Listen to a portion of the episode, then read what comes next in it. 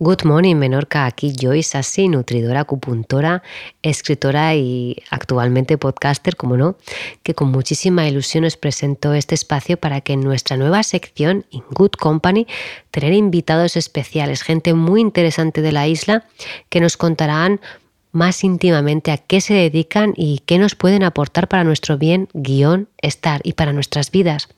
No podrán faltar tampoco los episodios dedicados a la nutrición acompañada por Nuria Valverdú de retirosmenorca.es, de la que también formo parte.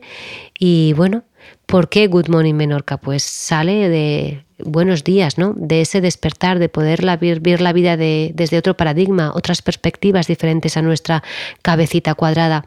Y también decir que ya sabéis, y si no lo sabéis os lo digo ahora, que me encanta el cine y viene de Good Morning Vietnam una película que se hizo en los años 80, más dicho, mejor dicho en 1987, eh, donde el protagonista es Robin Williams y, y, bueno, está basada esta película en la experiencia de un aviador y un locutor americano en la guerra de Vietnam. Vamos, y yo creo que si me veis ahora, si me pudieseis ver con el micro y con los cascos, pues lo diría todo. Así que good morning, Menorca, y espero que nos deis una oportunidad para ser escuchados. Un abrazo.